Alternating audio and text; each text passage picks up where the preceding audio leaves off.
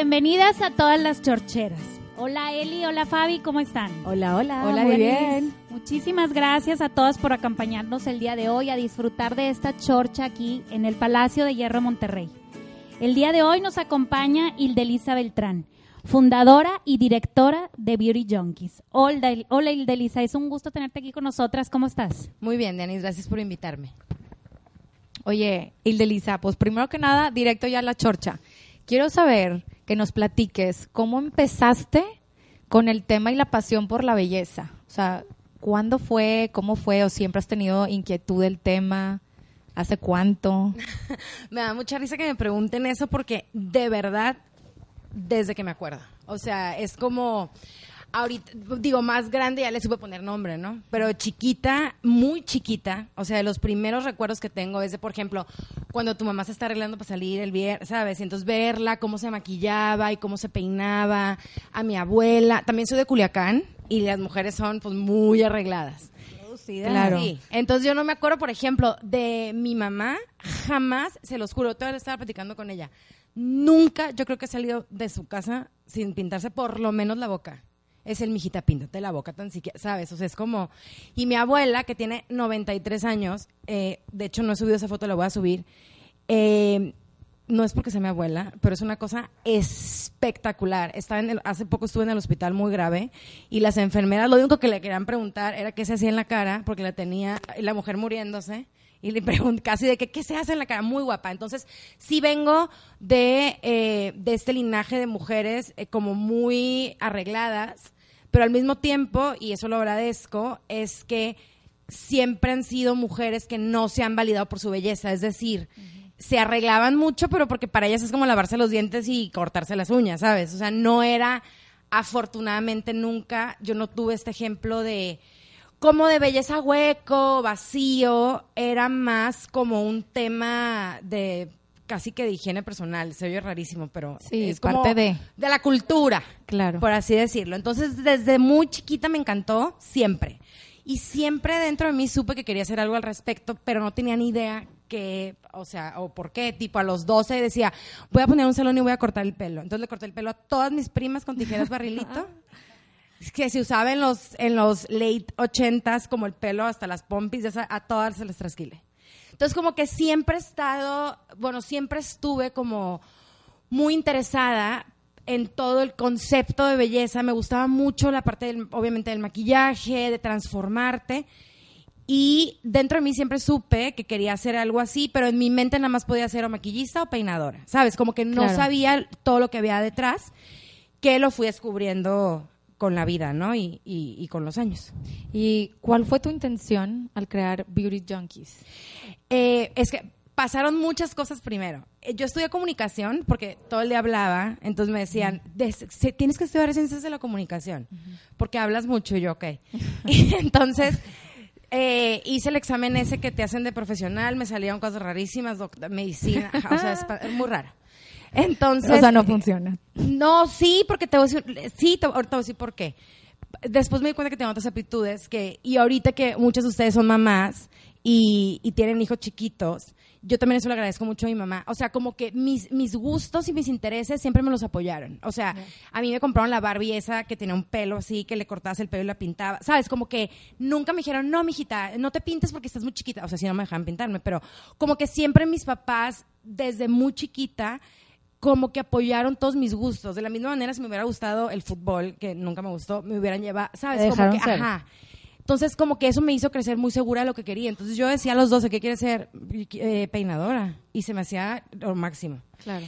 Entonces, volviendo al tema de, de cómo empieza Beauty Junkies, yo estudio comunicación porque no sabía qué estudiar y me gustaba. O sea, sí me gustaba como que el radio, la tele. Ah, otra cosa que quería hacer de chiquita era dar las noticias. Sentarme, ¿sabes? Y dar las noticias.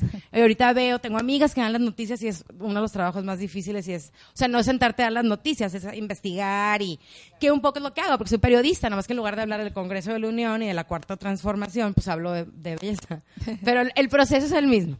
Entonces empiezo a estudiar comunicación y estando en, en el primer semestre me toca en el tronco común eh, historia del arte, una clase. Tuve una muy buena maestra, pero a mí me doy cuenta que me apasiona y me fascina toda la parte de historia del arte. y decido cambiarme de carrera. Entonces dije, no, no quiero estudiar comunicación, quiero ser licenciada en historia del arte. Voy con mi, con mi tutora y le digo, y me dice, no, ¿por qué no estudias las dos? Y yo, que era burrona, ¿verdad? En la escuela, no era burrona, es que... Floja, floja. No, tampoco, fíjate, era, era- eh, es que lo que no me interesaba no me iba bien, es decir, en tip historia, eh, no sé, lenguaje de expresión, me sacaba puros dieces. Pero en mate me sacaba dos. O sea, literal, un día me saqué un dos. O sea, mecánica, calor, todo eso, no te- de verdad, no sé, o sea, muy, se, me, se me hacía muy difícil. Entonces, como que también crecí con este tema de, pues, no eres tan buena para la escuela. Entonces, no creía tanto en mí. Yo, ¿cómo que dos carreras? Estudié en Estados Unidos y puedes hacer un tronco común y double major. Entonces, me dicen, claro, puedes hacer dos majors, empiezas a meter materias y pues igual las sacas. Y, no, y me dijo, las sacas. Y yo dije, pues igual y jala y si no, pues me quedo una de minor.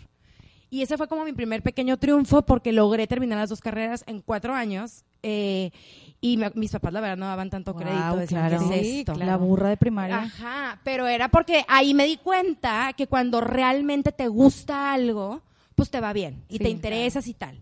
Entonces, eso así empiezo y em, eh, durante la carrera hice algunos internships en galerías y decía, me encanta el arte, pero no quiero trabajar en el mundo del arte, me sigue gustando más el mundo de la comunicación. Nunca me imaginé que iba a ser algo crucial para mi carrera, porque ahorita con lo que hago, todas las bases que me dieron de luz, color, perspectiva, eh, han sido de verdad un parteaguas en, sobre todo en las producciones de fotos y eso que ahorita les cuento. Total que ya termino la carrera y eh, empiezo eh, mi, eh, bueno, en la carrera un internship en Time Inc., que en ese entonces eran eh, People en español, Team, Team People, InStyle, empiezo en las revistas como internship.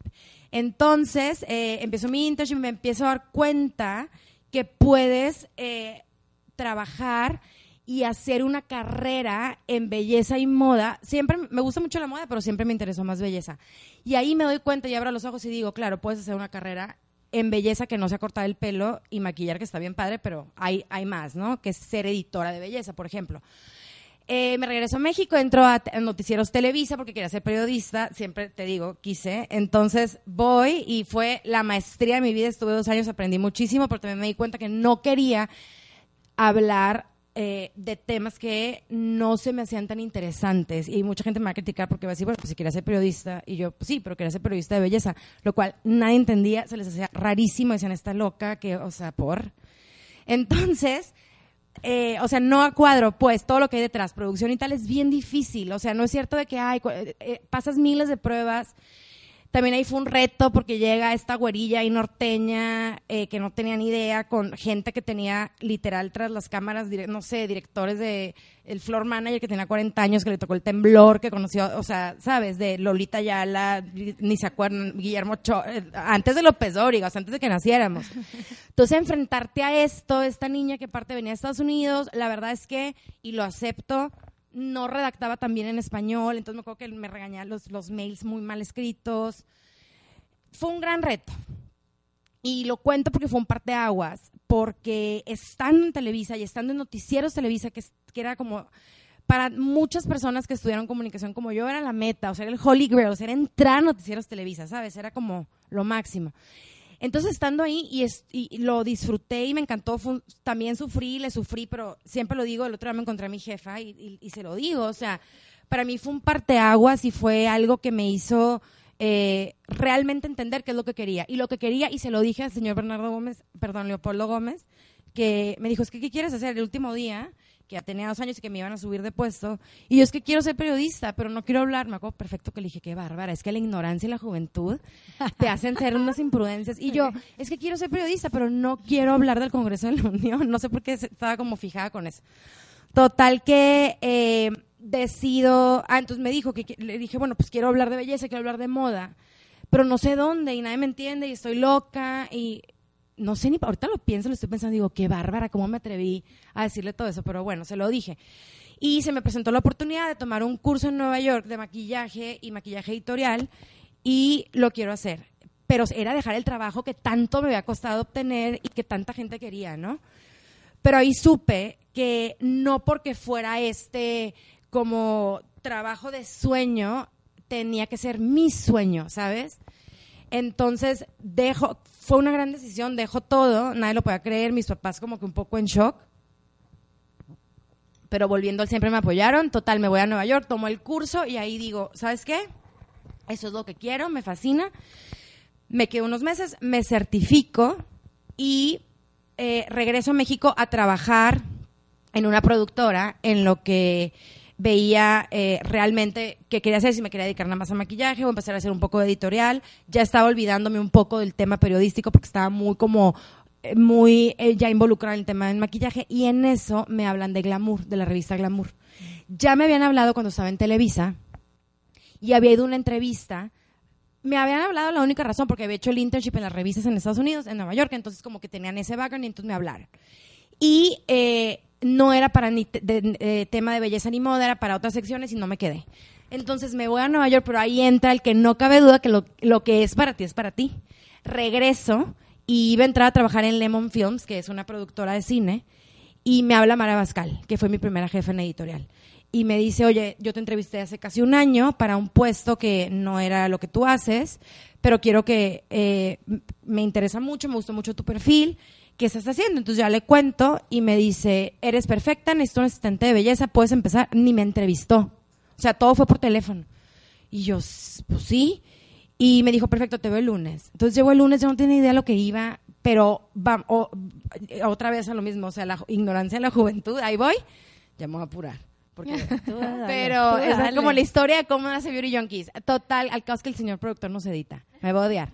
Entonces, eh, bueno, finalmente llegó la entrevista, ni me entrevistó, digo, me había entrevistado un año antes. Llego, me dice, eh, vas a ser la asistente de belleza. Hay un puesto, o sea, en el mundo editorial en México, porque es diferente en todos los países, la jerarquía eres intern y luego asistente y luego coordinador y luego editor y luego eh, subdirector y luego director de toda la revista.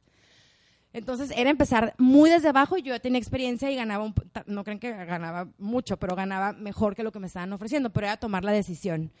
Y es bajarte de puesto y tal. A mí todas esas cosas y esas jerarquías siempre me han dado igual. Era, pues quiero hacer esto. Empiezo en Glamour y exactamente a los 15 días la edito. Haz cuenta, yo entro de asistente para ser coordinadora y ya había una editora de belleza.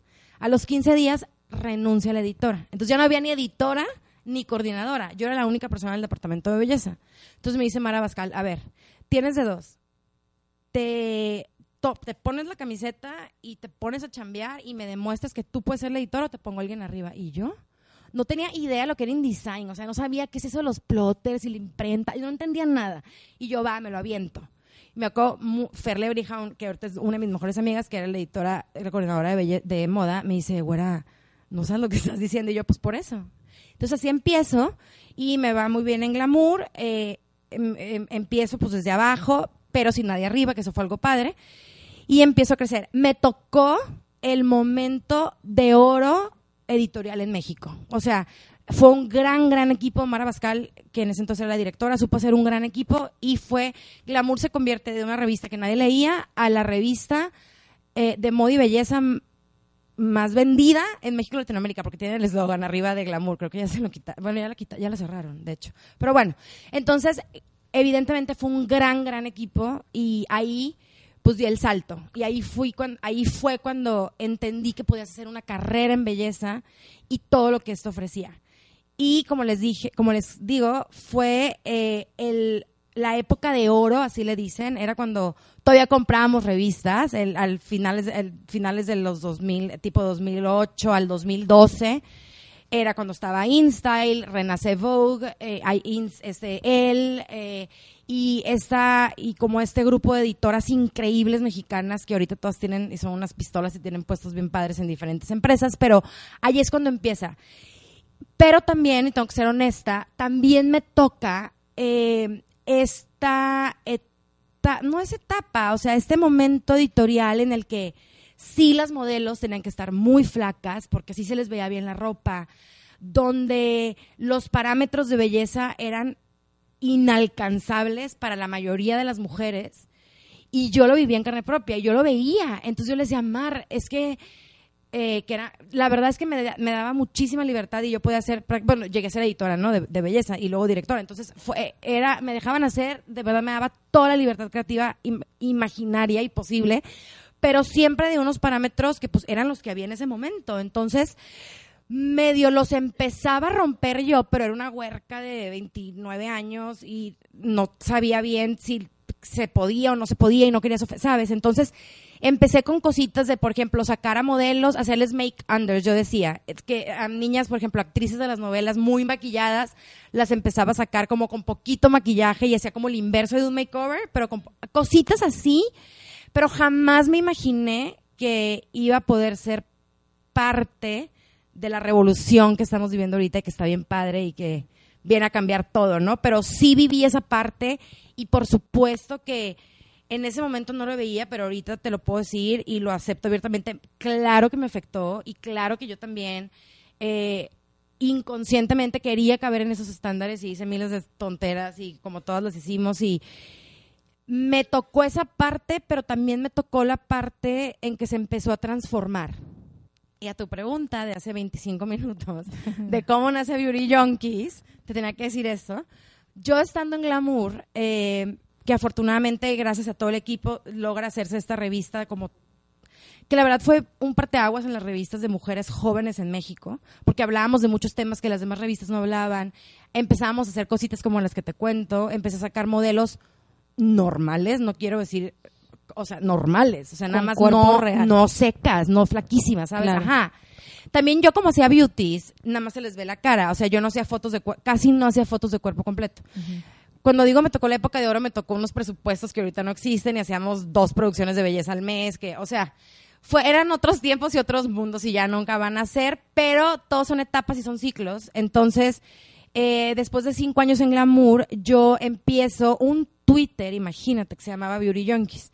Y todo empezó porque eh, Mar, mi jefe en Glamour, me dijo, oye, eh, ¿por qué no abres un Twitter de belleza? Porque empezaban las redes sociales, todavía no había Instagram, era nada más Twitter. Y habíamos abierto el Twitter de Glamour y todas las preguntas eran de, de belleza. Entonces saturaba el timeline porque ni lo sabía usar, entonces no, daba retu- muy mal. Entonces me dice Mar, oye, te estás, el Twitter de Glamour no puede ser nada más de belleza, abre uno específico de belleza. A mí me tocaron todavía, muy al principio, que me llegaban cartas de cartas así del correo, de como preguntas Escrita de a mano. belleza. Ajá, literal, con así estampilla. Muy al principio, la verdad. Y después mails y entonces dije, ah, ok, voy a abrir otro Twitter y no me dejaron por la licencia ponerle glamour belleza o belleza glamour. Eh, entonces dije, ah, bueno, pues yo siempre decía, soy super beauty junkie, soy super beauty junkie. Y le di, entonces le dije, ah, lo voy a poner beauty junkie. Y me dijo, perfecto. Y así empieza con un Twitter. Empieza a crecer, empieza a crecer, empieza a crecer ese Twitter. Y eh, la revista evoluciona, cambian de directora, cambian a todo el equipo menos a mí. Y yo dije, estoy en una posición tan cómoda porque ya tengo el puesto que quiero, como en la película, ¿no? Del el trabajo que todas las niñas me tenían por tener. No saben la frega que es y no es como en la película, pero sí es cierto, está bien padre. Y me encuentro otra vez en una posición muy cómoda, en la que pues yo tenía un nombre editorial dentro de la industria, escribía lo que me daba mi gana, hacía las fotos que quería, ya había entrevistado, tenía literal como un bucket list de quien quería entrevistar y había entrevistado a casi todas, como las mujeres que admiraba. Y llegó un punto en el que la verdad estaba muy cómoda. Y el siguiente paso era dirigir la revista. Y la verdad es que me alejaba un poco de lo que yo quería, que era belleza, y tampoco me interesaba dirigir la revista. Como que decía, si dirijo una revista, pues va a ser la mía. Imagínate. la- Segura, muy Sí, bien. pero no tenía ni idea. Es que así siempre he sido. La ignorancia es la... Te vale, como ni sabes. Tú nomás lo dices. Entonces, eh, cambian a todo el equipo, nada más queda yo, cambian de director de Condenas también, que la cambian a, a una directora eh, muy buena, entonces me siente, me dice, a ver, ¿qué quieres? Eh, te, quiero que crezcas así, ta, ta, ta, y evidentemente el futuro era dirigirla pro- probablemente, y yo no quería. ¿Y yo qué hago? Porque, pues, tampoco tenía ni idea, empezar, ahí los blogs estaban como muy fuertes. Y dije, ¿sabes qué? Si no renuncio ahorita y no empiezo con Beauty Junkies ahorita, ya, eh, mi idea era hacer un blog y hacerlo como grande y así. No lo voy a hacer nunca. Y todo el mundo, ¿estás loca? Pues renuncié. Dije, voy a renunciar porque es que no puedo hacer las dos cosas. ¿Cuántos años estuviste? Casi cinco, como cuatro y cacho. Casi, casi cinco. Entonces me dijo la directora, nunca se me va a olvidar, ¿estás segura de lo que estás haciendo? Me dijo, vas a cometer el error más grande de tu vida. Y le dije, sí. Eh, Y yo pensaba y decía, pues igual y sí lo estoy cometiendo, pero va a ser un error más grande quedarme sin, sin emprender y sin hacer. No tenía ni idea lo que iba a pasar. O sea, ahorita si hubiera sabido por todo lo que hubiera pasado, igual y me hubiera dado miedo. Pero yo con uno, iba a decir huevos, yo con unas, eh, una seguridad, güey, que nada más te lo da la ignorancia y la juventud, ¿eh? La verdad. Sí, se te quita, no tenemos tanto miedo. a Pues es que ni No sabes. lo, pi- lo piensas tanto. No, hombre. Mis amigas todas en ese momento, casi todas con las que crecí, estaban teniendo hijo. O sea, yo lo veía eso lejanísimo. Yo decía, no, hombre, ¿qué, pues, ¿qué, qué tiene? No pasa nada. Así. Así, pues ahí lo arreglo. Como dice mi papá, cuando cruces ese río te pones la chancla, así, Así, con esa tal cual. ignorancia.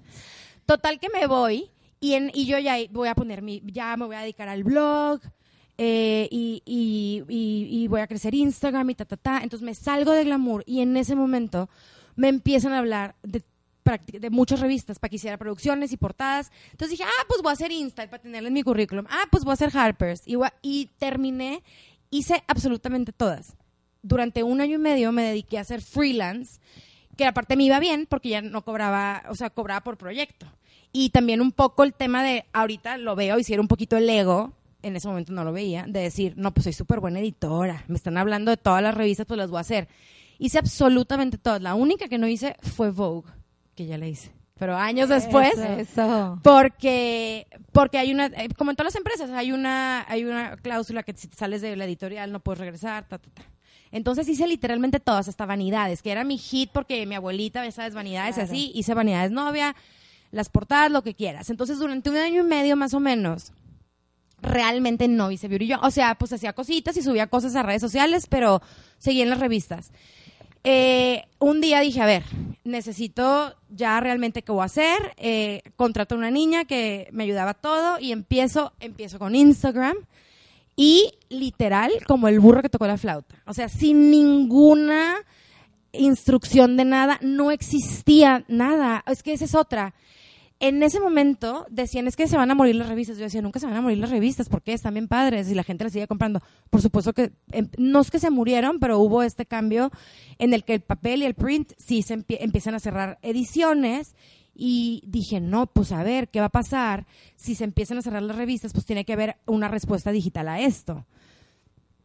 Eh, entonces empezamos con Instagram. No había ni un curso que tomara ni quien me enseñara, porque yo y quienes lo estábamos haciendo en ese momento éramos los pioneros. Entonces no teníamos de verdad ni idea. O sea, no tenía idea qué era el engagement, no tenía idea qué día se sube, qué, nada. Entonces fue muy orgánico porque era sentarme pues a escribir y como yo venía de un entrenamiento previo, primero de noticieros, que es como muy cuadrado y como una, una técnica con e- estrategias muy claras, y luego editorial, yo creo que eso me ayudó mucho, porque yo lo que hice fue, eh, contraté a una niña, eh, que ese es otro tema, empecé, todos mis, eh, oh, hablamos de eso, pero eh, contraté a una niña y empezamos literal como Dios nos dio a entender. Y empezamos con Instagram, fue creciendo, fue creciendo, luego una página, luego necesitamos más ayuda, contraté a otra niña, entonces yo empecé como a estructurar lo que en mi mente era una revista digital. Pero empezó como un blog, empezó con redes, pero tenía que crecer y aparte tienes que vivir porque no vives de lipsticks. Te mandan lipsticks y te mandan todo para que lo pruebes y la gente ahorita, en ese entonces no había, red- no había stories, no había redes sociales como ahorita. Entonces muchas niñas que nos ven dicen, es que qué padre trabajo, te mandan todo. Ajá, pero no pagas nóminas con lipsticks ni con perfumes y es un negocio, es una empresa, cosa que yo no tenía ni la menor idea. O sea, conta que el SAT, yo, o sea, ¿qué es eso? O sea, no tenía, no tenía noción de nada de emprender, porque luego viene la parte empresarial, que eso es otro, ¿no? Otro rollo.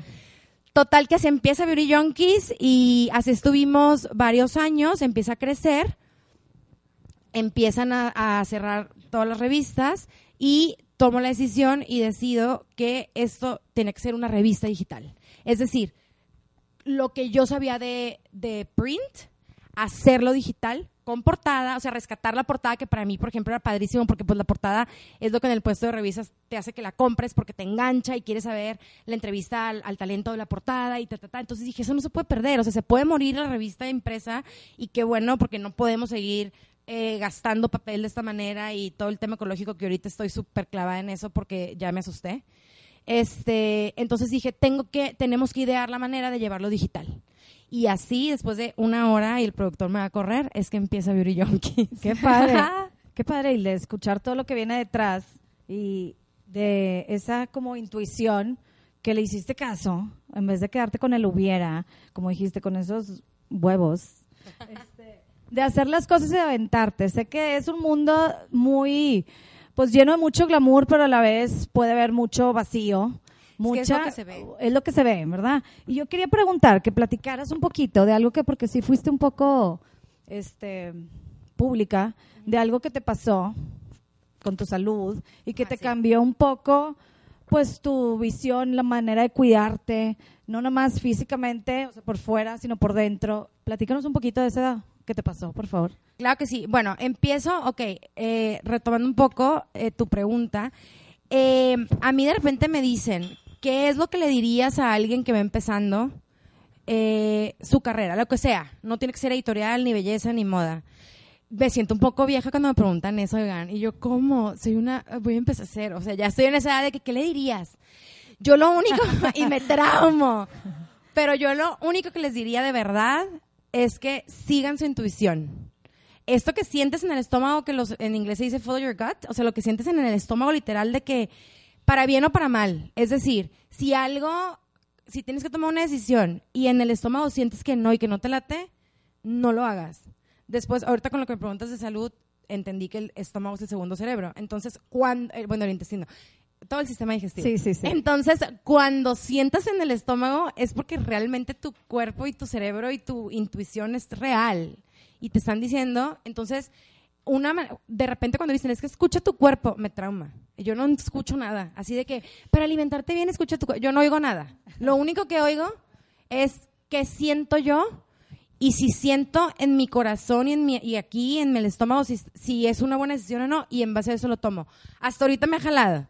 Igual y no después, pero ese es como el consejo. Pero retomando tu pregunta, eh, bueno, empieza este tema de Beauty Junkies que se empieza a crecer y se empieza a hacer afortunadamente pues ya un medio. Y con eso viene este exceso de trabajo y este no cuidarte, es, dormía bien poquito, eh, comía mal, siempre, siempre tuve problemas. Ahorita lo veo completamente diferente, pero siempre tuve como un issue con el peso. Bajaba mucho, subía mucho, fluctuaba muchísimo, siempre estaba dieta, no comía bien, eh, o de repente ese ejercicio y luego no. O sea, este no cuidarte pero yo en ese momento no lo veía, según yo me cuidaba, porque comía súper sano, porque, ¿sabes? Y por eso no hay que juzgarnos a nosotros mismos, porque yo lo aprendí a la mala y afortunadamente estoy aquí para contarlo y ahorita les voy a contar, pero también si estás en un momento ahorita en el que a lo mejor no sientes que te estás cuidando como te deberías de cuidar, tampoco te juzgues y no te sientas mal porque siempre estamos a tiempo y siempre, siempre podemos reinventarnos. O sea, siempre, siempre puedes tomar el camino que no sé si esté bien o esté mal, porque para cada quien es diferente. El camino que a ti te haga sentir bien. Yo no me estaba dando cuenta en ese momento que no me estaba cuidando. En mi mente yo me super cuidaba. Eh, ahora me doy cuenta que comía muy mal, hacía dietas extremas y luego eh, rompía la dieta, entonces no me alimentaba bien, es decir, no comía nutritivo, eh, tenía esos, eh, esos momentos de esos lapsos que hacía mucho ejercicio y luego un mes no, ¿sabes? O sea, como que mi cuerpo siempre estuvo estira floje. Y duré, la verdad, así varios años. Y yo no me daba cuenta. Y la gente alrededor de mí, de repente sí. Y me decían, oye, no te veo bien, estás muy ojerosa. Es como esta contradicción de que me dedico a hablar de imagen y yo no estoy bien. ¿Por qué? Porque tenía desnutrición y porque estaba muy flaca, pero tenía edema, con la cara hinchada y los pies hinchados. Eh, entonces era una contradicción muy grande porque no estaba viviendo lo que yo estaba predicando, ¿sabes? Y eh, afortunadamente, eh, ahorita lo puedo ver y, lo, puedo contar, ¿no? Entonces, bueno, duré como dos o tres años eh, enferma con desnutrición y el evento que me pasó no tuvo nada que ver con eso, pero me despertó. Y sí hubo un antes y un después en el de Lisa y sí creo, de verdad, soy la misma, soy idéntica, oigan, no crean que vi la luz y ya es me, soy otra y no, Nada más creo que la esencia de Lisa que siempre estuvo ya salió. Y, y- ese fue mi proceso. Entonces, eh, me intoxiqué, me dio... eh, ay, gastroenteritis aguda. Y me, me comí algo, eh, un queso vegano que estaba malo. Sorry, no tengo nada contra, pero Dios mío, de mi vida, tengan cuidado porque es, es- todos los lácteos y las cosas eh, de refrigeración eh, pueden tener, whatever, tener una bacteria. Me lo como, me cayó pesadísimo, infección, suero, hospital y ya. Entonces me dijeron, ya, te tomas el antibiótico, se te quita. Resulta que era una bacteria las bacterias no se mueren, se duermen muchas veces. Por eso cuando vas al doctor que tienes una infección, tienes que luego regresar para ver que se te haya muerto el bicho. Entonces yo me sentí bien y nunca regresé. Y ya. Esto fue en verano, tipo en mayo. Y resulta que tenía en el intestino una fisura, eh, una hernia microscópica, y yo no sabía. Todos tenemos, y se te cierran solas, y si, si aquí alguien estudió medicina me podrá, nos podrá decir después de que se acabe el podcast. Tenía como una fisura en el intestino y se me alojó ahí la bacteria. Estoy dando muchas explicaciones. Lo que me pasó fue que la, la hernia se me reventó, me dio oclusión intestinal, se llama infarto. Como el, después aprendí que los intestinos son un órgano. Me dio un, un infarto en el intestino y se me desgarró. Entonces me dio, no me dio peritonitis, pero me dio septicemia, que es uno antes. Y eh, estuve en coma y literalmente pensaban pues que no lo iba a librar. O sea, me daban 30% de posibilidades de que viviera. Entonces, eh, fue, la verdad es que todo eso, pues no me acuerdo porque estaba inconsciente, pero fue, pues sí, algo muy duro. Todo lo que pasó a raíz de eso fue de verdad un milagro. No sé si creen en los milagros, yo siempre he creído, pero ahora más. Porque haz de cuenta que el doctor siempre te dice, bueno, le dice a tus papás, a tu familia, el peor escenario o el mejor escenario. Toda mi recuperación, afortunadamente, siempre fue el mejor escenario. O sea, lo que nunca se imaginaban que iba a pasar, pasó. Lo único que sí les puedo decir es que cuando fue un domingo que literal me explotó el intestino, yo entro a, a, a urgencias, creyeron que con un cuadro de apendicitis, y no, ya que están ahí se dan cuenta que me meten en la cápsula esa y me dijeron, no, o sea, creemos que tuviste un infarto en el intestino, pero te tenemos que abrir para, para ver qué está pasando. Se llama cirugía de diagnóstico. Pero yo, o sea, literal de que te vamos a abrir en este instante. Y yo, ok, el doctor que obviamente ya se hace como de tu familia, era muy amigo de mi papá y fue coincidencia que le hablaron, él estuvo, les digo, o sea, desde que el doctor que es especialista en esto en México y que es una pistola y nunca está, porque siempre está dando conferencias y cursos así, estaba desde ahí. Entonces estaba sola, eh, digo, me llevó mi hermana, estábamos solas, estaban en Culiacán y ya estaban volando. Ahí todavía estaba consciente. Entonces me dice Enrique Stoppe, mi doctor, me dijo, Elisa, tienes que saber que estás muy grave. O sea, es mi deber decirte como médico que estás muy, muy grave y pues vamos a esperar lo mejor. Prácticamente me dijo, te vas a morir. O sea, o te estás muriendo, entonces tienes que firmar, entonces firmas un montón de papeles y eh, para transfusión, eh, o sea, todo como la parte de, pues de que, de la gravedad, de, ajá. Entonces, se los juro que esto no viene del ego. Yo siempre supe que no me iba a morir. O sea, no sé cómo decirles y, y, no sé, tenía la certeza. Entonces me dice Enrique, es Ildelisa, me acuerdo perfecto de su cara. Así como en las películas, que nomás me acuerdo de su cara, ya sabes. Me dijo, estás muy grave y tienes que saber que estás muy grave y vamos a hacer todo lo posible, pero eh, es importante y eres un adulto y tienes que saber. Y le dije, Enrique, no me voy a morir. Y se queda, y como que se me queda viendo, me contestó. Y le dije, no me voy a morir, te lo juro. Se me vuelve a quebrar la voz. Y ya, entonces me meto a la cirugía, bueno, me meten, y ya salgo, fueron tres cirugías, como les cuento, pasé el cuento, eh, Cuento corto. el cuento corto, porque ya tengo aquí cuatro horas.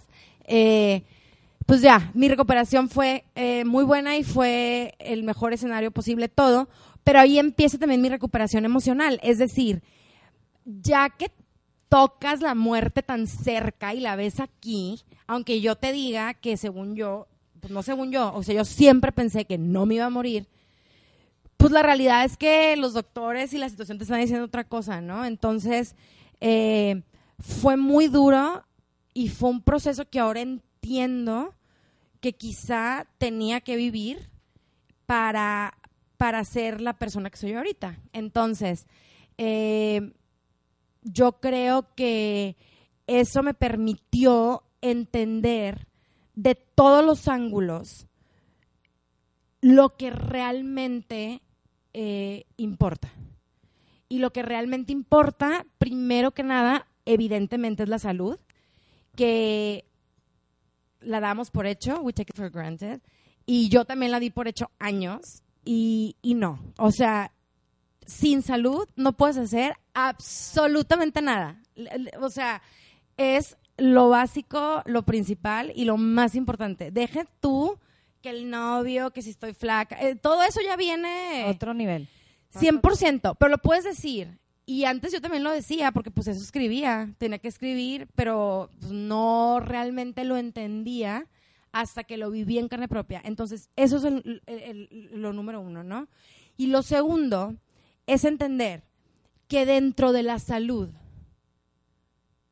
desde dentro y siempre del fondo de la salud y la conciencia, es que entonces nace la belleza. Porque este tema de que todos estamos bonitas y todas somos guapas es muy real, es súper cierto. Pero la belleza, por más cursi que se oiga, está dentro de ti. Entonces, si tú no la sientes y no, y no, la, y no la entiendes, que los ojos que te tocaron, el pelo que te tocó, la figura de cuerpo que te tocó, el metabolismo que te tocó, el color de piel que te tocó, si tú no lo aceptas y lo entiendes y lo vives, nunca te vas a ver guapa, aunque estés hermosa, ¿eh? Aunque cumplas con los parámetros de belleza que la gente dijo que esos eran, ¿sabes? Nunca te vas a ver guapa, porque no les pasa que de repente te dicen, es que no sé qué tiene esta niña, que a lo mejor ni tiene el ojo claro, ni es güera, ni está flaquita, ¿no? Pero está hermosa, porque es una niña que se siente bien con ella misma y que está cómoda y que está contenta con lo que tiene y segura con lo que tiene. Entonces eso lo refleja. O de repente ves una niña que a lo mejor tiene todas las características para que salga, eh, para que sea modelo, ya sabes, y que, y que no trae nada. Y que dices, "Ah, pues está mona, pero porque no lo refleja. Entonces, este tema de que somos lo que reflejamos es demasiado real. Y yo tuve que vivir y quizá meterme adentro de mí, eh, de mi alma o de, o de esta introspección, para entenderlo, y entonces poderlo decir. O sea, yo sí puedo decir ya, pues ya lo viví, te lo puedo contar. Nunca intentando predicar ni que decir que tengo la verdad, o sea, soy igual que todas y también estoy en la lucha y a veces estoy medio No, pero es y- padre a veces recordar esas cosas. Y ahorita que dices eso de la salud, a mí el respirar tres veces, alguien me dijo una vez esto y se me quedó muy grabado, que cuando respires tres veces, pensar que alguien ahorita, ahorita en este segundo con tu respiración, está pidiendo por esa respiración. Ay, cállate, van a decir. ¿Verdad? Pero es que ya lo pienso y es verdad. O sea, lo damos, todos aquí estamos respirando. ¿Cuántas veces hemos respirado en esta hora? Y dices, allá afuera hay alguien o que está pidiendo por el, el respiro de alguien más. Sí, igual agradece lo que tienes porque alguien más está pidiendo por tener eso, lo que sea. Exacto. Y o sea, esa- trabajo, tus hijos, eh, comida, ¿sabes? Y eso, la verdad, Hilde, que platicas todo lo que tú haces y todo ese lado, pero a mí me gusta mucho eso de ti. Yo creo que eso es algo que atrae a la gente, a tus seguidores, que te ven como alguien real y que tú empujas y dices muchas las cosas real, porque hay mucha gente de belleza ahorita, ¿eh? no, no te lo acabas en el Instagram, ¿verdad? Todo mundo, y a todo mundo le mandan lipsticks como a ti, o sea, resulta, ¿verdad? Pero bueno, a mucha gente y, y muy, muy falso. Y eso es lo que transmite y luego es el ejemplo para las niñas o para nosotras mismas. El, verte a ti, alguien como a ti, que hables neta y que digas cómo son las cosas y que a veces sí es padre a veces no. Y buscar también el sentirte bien emocionalmente, se transmite. Entonces me encanta eso de ti. De verdad que te lo aplaudo. Síguelo compartiendo porque eso es algo que de verdad sí llega y conecta más con la gente. Y yo creo que eso es más de tu éxito, más que lo que pones y muy bonita la foto de la modelo y cosas así, es eso que se transmite igual en tus redes sociales, igual en tu revista, que amé, por cierto, la última que pusiste, se transmite eso de ti, esa esencia tuya, y eso es muy admirable.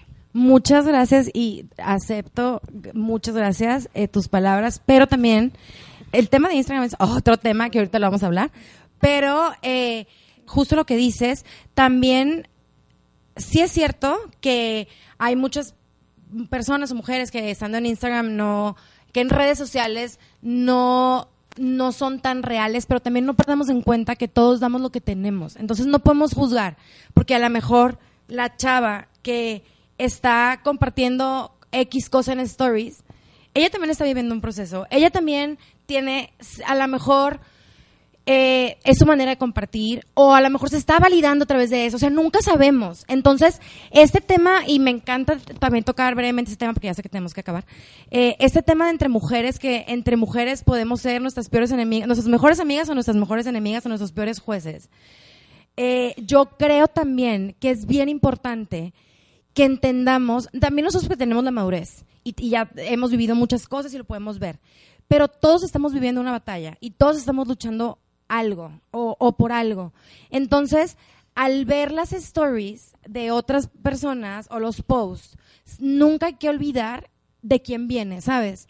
A lo mejor sí tener cuidado con nuestros hijos o nuestros sobrinos que son más chiquitos y no tienen el poder de discernir como nosotros.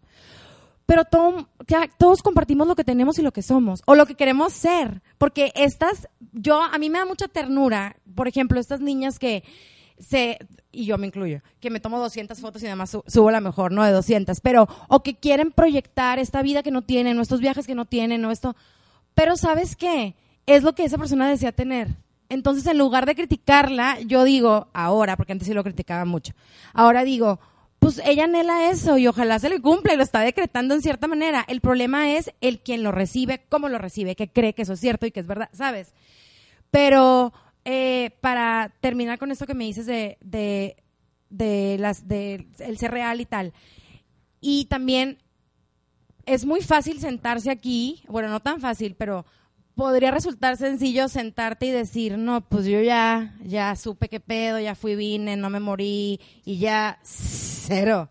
O sea, yo también me levanto y hay días que digo, no me queda nada. Ahorita, por ejemplo, que tuve un tema con la alimentación parenteral porque estuve conectada a un robot que me daba de comer durante seis meses porque no podía comer porque tenía el intestino en recuperación. Y cuando me quitaron eso, eso es, un tema que nunca lo he hablado y lo voy a decir. Me dice la nutróloga clínica, cuando te quite, ah, porque me ponen la alimentación parenteral y te sacan sangre cada dos días, entonces te hacen un alimento perfecto para tu organismo que te entra por el corazón. Eh, que eso es nuevo. Si esto me hubiera pasado hace cinco años, no existía y me hubiera muerto, porque es la única manera que puedes alimentarte. Entonces yo, la verdad es que pues sí enflacas mucho y vuelvo a lo mismo. O sea, es que sigue siendo la misma persona, con las mismas inseguridades. Lo que pasa es que ah, decides cómo lo tomas y, o no. Entonces yo decía, pues bruto, ya. O sea, voy a estar ya, no voy a tener que mortificar y me voy a quedar así. Nadie nunca me dijo durante el proceso que el día que me lo quitaran te iba a tornar la paloma porque claro, tu cuerpo dice, a ver, esta mujer ya come, pues no voy a dejar de comer otra vez, vénganos tu reino. O sea, una almendra tipo eh, se absorbe, ¿sabes? Y la nutróloga me dijo, o sea, sí tienes que estar consciente que cuando te quiten la alimentación, pues nunca me imaginé que tanto, pero mira, no me importa. Llegué a un punto en el que literal no me quedaba absolutamente nada en mi closet. Y antes, en otros años, hubiera llorado, me hubiera querido morir. Ahorita digo, pues mira, ni modo. Me pongo una bata y pues me o sea, ¿qué hago? Caftán, así. Claro. Y poco a poco, y, lo- y aparte luego te topas. Entonces, tu cuerpo tiene que entender que sí vas a comer. Entonces, aunque hagas todo tipo de dietas sanas, ¿no? Con nutriólogo y así, no bajas. Y esa fue la gran lección, les voy a decir, y voy a ser bien honesta, y eso tampoco nunca lo he dicho. Yo siempre decía, no hombre, pues ya no me morí, cuatro cirugías, eh, milagro, así casi que literal salí en un libro ahí del ABC que llevaron a no sé qué hospital, porque fue un caso muy, así, muy impresionante el mío. Y yo dije, ya acabó la prueba, y fíjate que no, porque cuando me quitan la alimentación parenteral y empiezo a subir, subir, subir, subir, pero aparte subir sin control, o sea, me tapaban así la báscula para que no viera, pero sí veía tantito. Y subía como 6 kilos a la semana.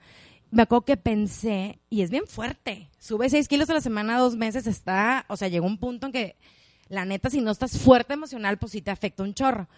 Entonces dije, pensé, dije, Dios mío, mi prueba no se acabó en el hospital.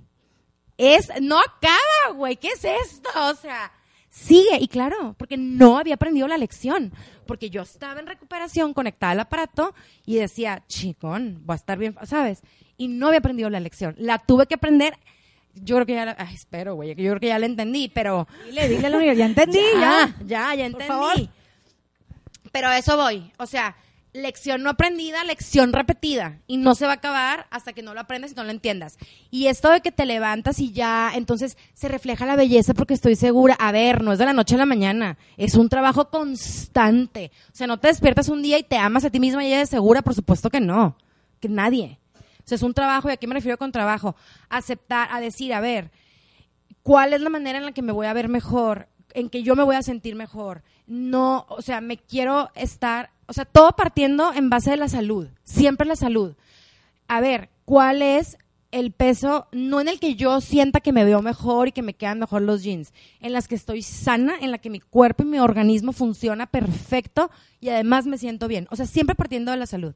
Perdón, ya me están... No, la última pregunta. pues mira, no, muchísimas gracias por acompañarnos. Qué padre que podemos tener gente como tú en este medio de la belleza, en este, en este medio donde pues es difícil y gente real como tú siempre es súper necesaria. Y este, me ha tocado ver varias cosas en tu Instagram de cómo te estás involucrando tú con todos estos retos que ha puesto, que pues nos ha puesto, ¿verdad? La misma sociedad, ciertos estereotipos y todo.